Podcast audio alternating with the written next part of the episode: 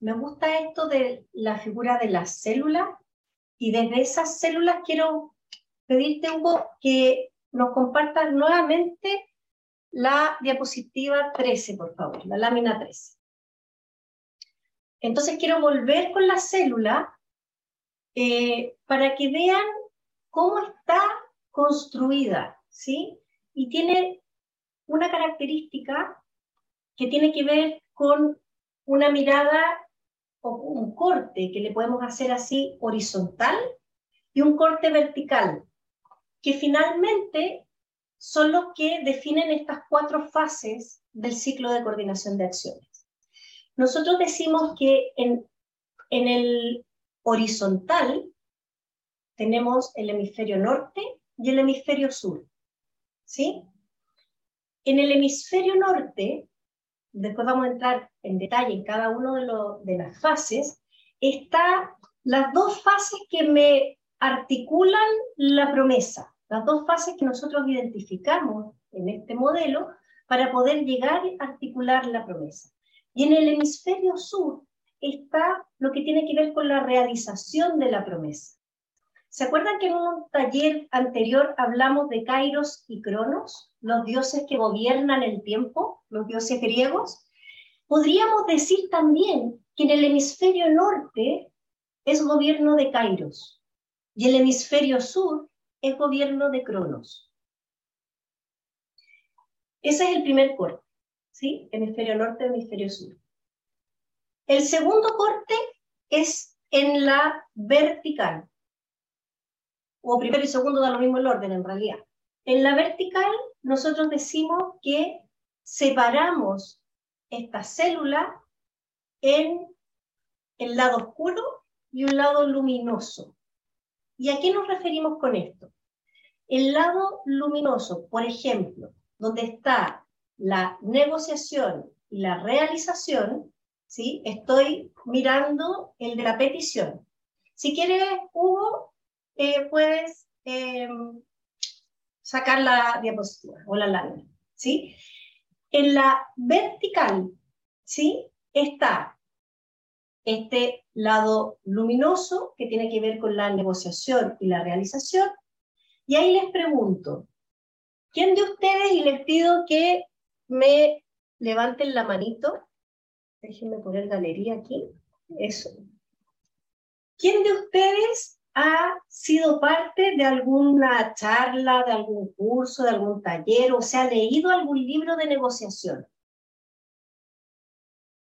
Miguel, Ricardo, Marcela, Francesco. Bien, hay varios, ¿sí? Luminoso, se conoce, hay conocimiento, hay cantidad, digamos, de, de, información respecto a eso.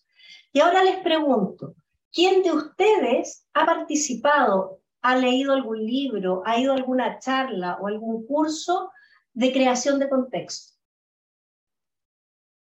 Tramposo. Miguel, bien. Coach Pan Martí Corena, bien. ok. Es casi un juego, pero nos permite de alguna manera generar una imagen de que en el, en el lado luminoso son, son fases con actividades que de alguna manera ya conocemos, no son habituales. Consciente o inconscientemente las tenemos y, las, y trabajamos en ellas. En el lado oscuro, incluso podríamos hablar del lado oscuro de la luna y el lado luminoso de la luna para hacer una metáfora, y en el lado oscuro, ¿qué es lo que tenemos? Tenemos la creación de contexto, que a veces se omite, y ahí vamos a ver luego qué lo que, cuáles son las consecuencias de eso. Y la cuarta fase, que tiene que ver con la, el espacio de aprendizaje, es la, evaluación. Es una vez que ya cumplo la promesa, viene la fase de evaluación. Eh, dicho eso, entonces, nos vamos a interiorizar en la primera fase del ciclo. Y ahí Hugo, si, si me ayudas, por favor, con la diapositiva 14.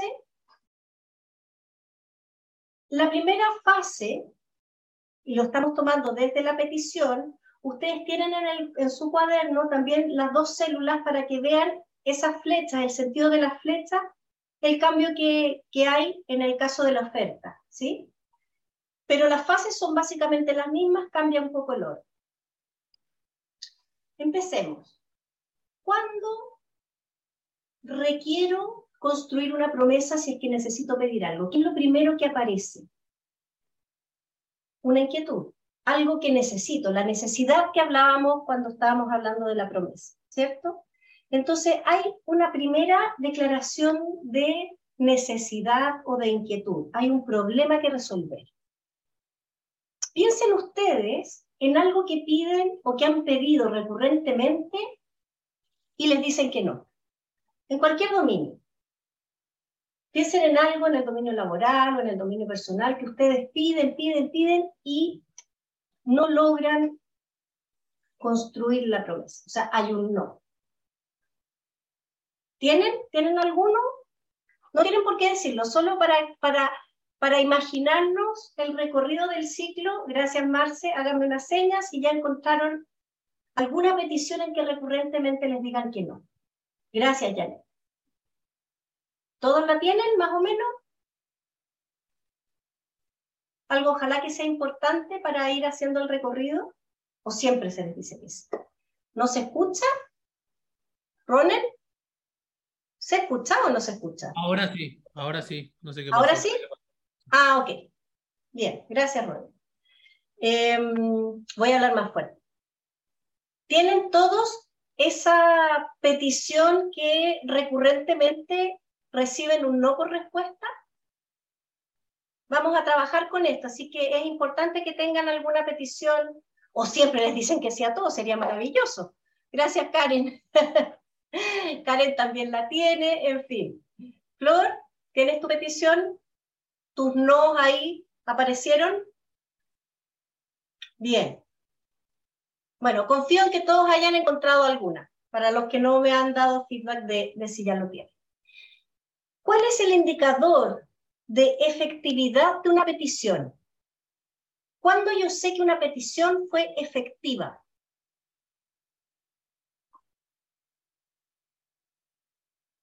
¿Cuánto creen ustedes? Se cumple en tiempo y forma. Ah, cuando me la aceptan. Exactamente. Cuando sé que una petición fue efectiva, sí. Ah, eso se está preguntando. Cuando me la aceptan, efectivamente. Si yo me voy a casar y el, y el maestro de ceremonias, independiente de la, de la ceremonia que sea, pregunta, ¿acepta usted como esposo a fulano de tal? Si yo no digo que sí, no hay matrimonio. Si el otro no dice que sí, no hay matrimonio, no hay una constitución de promesa. No, no, no empezamos una vida juntos como matrimonio. Por lo tanto, la misión de toda petición es garantizar el sí. Si obtengo un no, fue una petición inefectiva. Si yo tengo que garantizar el sí para poder constituir una promesa. Eh, ya, Hugo, ¿puedes bajar la, la lámina, por favor? Si yo necesito garantizar ese sí para poder construir el ciclo, ¿no? Porque sin el sí no hay promesa, sin promesa no hay ciclo. Eh, ¿Qué necesito hacer?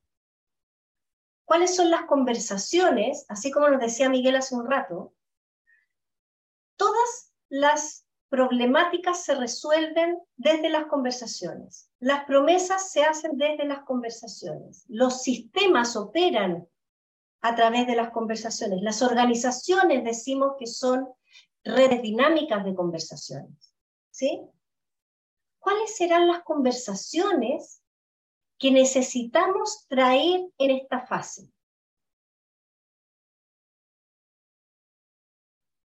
En la fase de la creación de contexto. Todavía no entrego la petición. Tengo una inquietud necesito algo y necesito ayuda de otro, necesito pedir al otro. ¿Cuáles son las conversaciones que me hacen falta en esta fase para poder preparar el terreno y pedir lo que necesito? ¿Qué creen ustedes? Ahí algo aparecía en las láminas. Ya se la sopla. Estaba en la lámina. A propósito del torpedo de, de Marcela.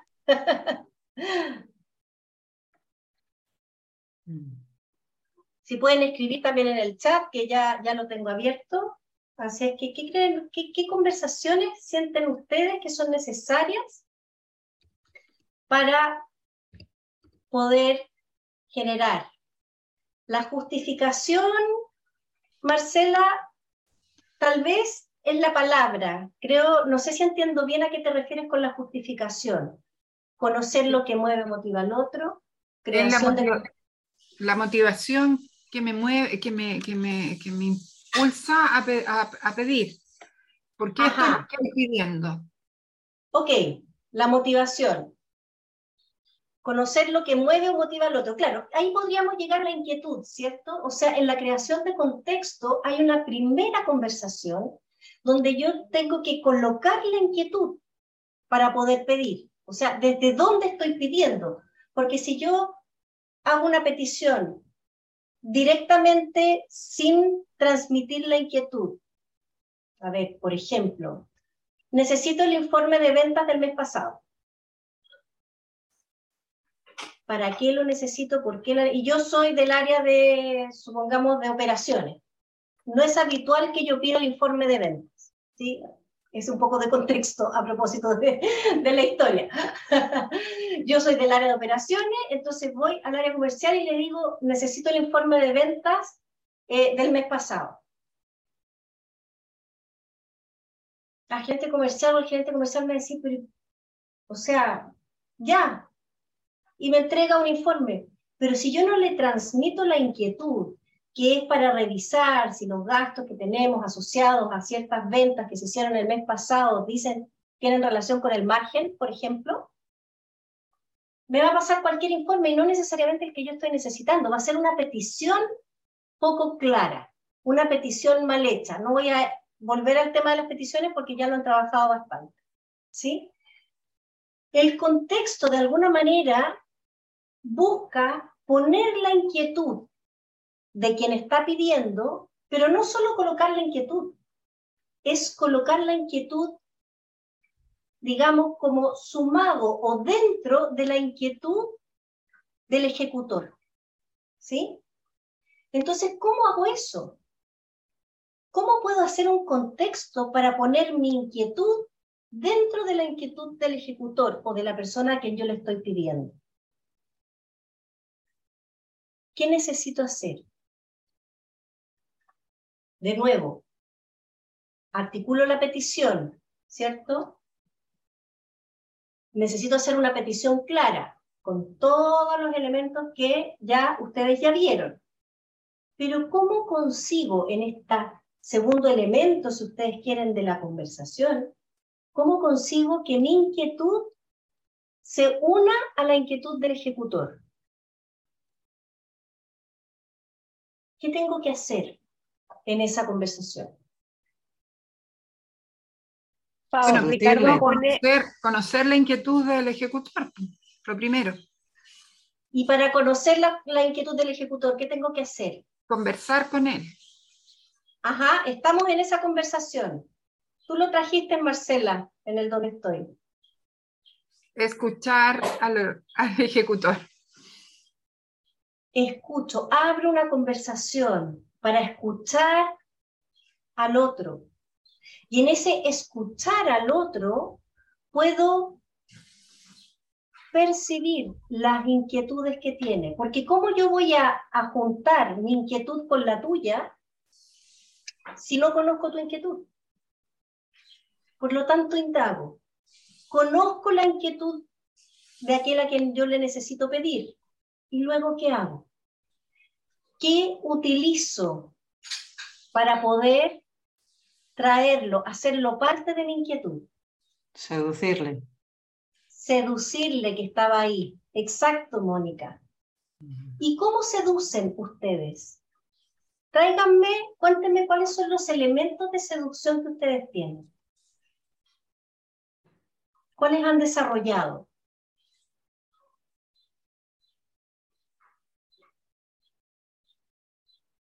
Bueno, compartir misiones, compartir ideas, compartir... Eh, Ajá. Mira, ahí nos está, Janet nos está diciendo el humor, por ejemplo. Marcela, toda la razón, tengo que compartir, tengo que mostrar, ¿cierto? Mostrarme. El humor es un elemento. Darle sentido a lo que les voy a pedir. La emocionalidad, Flor, clave, clave. ¿Cómo le pido? Yo voy a ir a decirle, oye, ¿sabes que ya está cuando? Pues ¿sabes que estoy, esta cuestión te la he pedido tres veces ya? Por favor. ¿Cómo va a recibir el otro esa petición? O si digo, mira, te cuento que pasó esto. Ayer estaba en un coaching con una ejecutiva de una minera muy grande y, y estábamos justamente hablando de esto de la emocionalidad. Entonces, que ella tenía clientes difíciles. Y en estos clientes difíciles, eh, ella decía, claro, yo veo llegar a mi jefe y yo sé cuando está enojado. Entonces yo le decía, bueno, ¿y qué haces tú? Sonrío y le digo, uy, jefe, ¿qué le pasó? Parece que andamos de mala. Y utiliza el humor, ¿sí?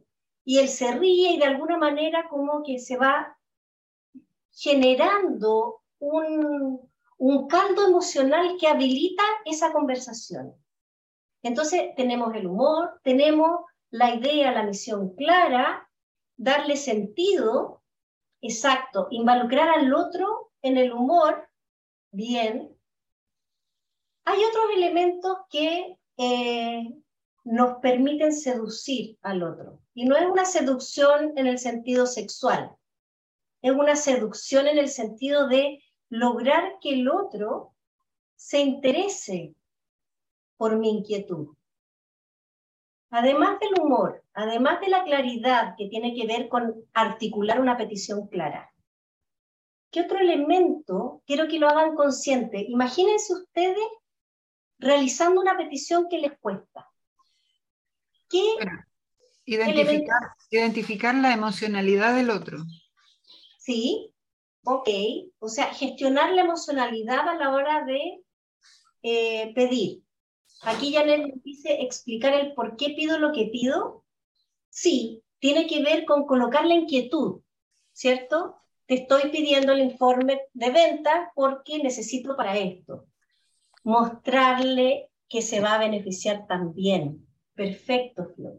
Ahí articular, articular la, la, la, inquietud que tiene la persona con la que tengo yo. Ajá. hacer un encaje ahí, un, Así es. Como, anclarlo, anclarlo. Tiene que ver con el sentido, con el propósito común. ¿Por qué esto nos va a ser útil a, ambos? ¿Qué es lo que tú ganas al hacerlo? ¿Cómo te beneficias, como dice, eh, como dice Flor? ¿Sí?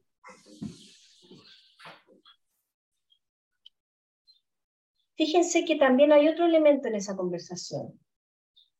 ¿Con qué código le hablo al otro? Piensen ahí, piensen en las palabras que usan. Yo tengo un alumno en, un programa de consultoría, no es alumno, un participante, que es fanático del fútbol. Todo lo habla en código futbolístico. El pase de gol, jugar de memoria, que yo me he tenido que aprender todas esas cosas, porque yo de fútbol nada. Eh, que no, que estamos en el área chica, toda esa jerga futbolística que a él le es tremendamente natural. ¿Qué pasa si yo a él le hago en código de ópera clásica? ¿Será que me va a escuchar igual que si le hablo en código futbolístico? ¿Cómo ni hablar, y aquí estamos recogiendo elementos de talleres pasados, cómo mi hablar abre la escucha del otro, cómo mi hablar genera una emocionalidad propicia para yo poder colocar mi inquietud en esa petición. ¿Sí? Se ve cómo aparece cuerpo, emoción y lenguaje, que son los elementos de una conversación, mapa de ruta número uno, nuevamente, y le ponemos esta emocionalidad y esta característica de lograr seducir al otro, involucrar al otro en mi inquietud. A través de buscar el propósito común, a través de utilizar o generar la emocionalidad adecuada que hace parte de la conversación, porque si yo voy a pedir y me pongo así, claro, tal vez no es el cuerpo más apropiado para pedir. El cuerpo está asociado a la emocionalidad. Entonces, ¿cuál es el cuerpo también que necesito para pedir? ¿Cuál es el cuerpo que seduce? ¿Una mirada? ¿Mirar a los ojos? ¿Cómo es una petición si miro a los ojos o si estoy, oye, eh, sí, otro día me pasó que necesito que me traiga eso? Es totalmente distinta. ¿Sí? Entonces, como todos los elementos de la conversación, y por eso he subrayado harto la palabra conversación, eh, se conjugan para poder articular este contexto inicial que me va a abrir la posibilidad de obtener ese sí, que es la misión de esta fase. ¿Sí? La misión es de la petición es obtener el sí a través de este mecanismo que le he mostrado como un camino, ¿no? Esto es un modelo, no es la verdad, pruébenlo para que vean cómo funciona. Y para eso entonces ahora los quiero invitar a hacer un ejercicio. Vamos a hacer el primer ejercicio. Se van a ir a salas y van a, a formar parejas, A y B, ¿sí? Y necesito que piensen en una petición auténtica, algo de verdad, algo que sea importante para ustedes, ¿sí? Algo que ustedes de verdad necesiten o quieran. Y van a tener tres minutos, primero A, luego B, para generar el contexto, sin articular la petición. Prohibido articular la petición. Solamente el contexto. y Flor se ríe se van a dar cuenta de lo que va a pasar. Entonces tienen que hacer todo lo que acabamos de conversar, pero sin articular la petición. Tres minutos. A, crea contexto para B, luego en dos minutos conversan qué les pasa, hacen un chequeo, un check-in rápido, y luego B le entrega a A su contexto, sin entregar la petición. Eso es súper importante. No se entrega la petición, solo el contexto. Dos minutos en pareja para hacer el check y luego entonces se van a sala chica, sala común y conversan respecto a qué es lo que ocurre allí. ¿Qué pasó en esos tres minutos? ¿Qué les pasó? Y vamos a ver, en el fondo, espero que les muestre ciertas habitualidades que cada uno de ustedes, cada uno de nosotros tiene eh, para poder darnos cuenta, identificar el espacio para poder intervenir.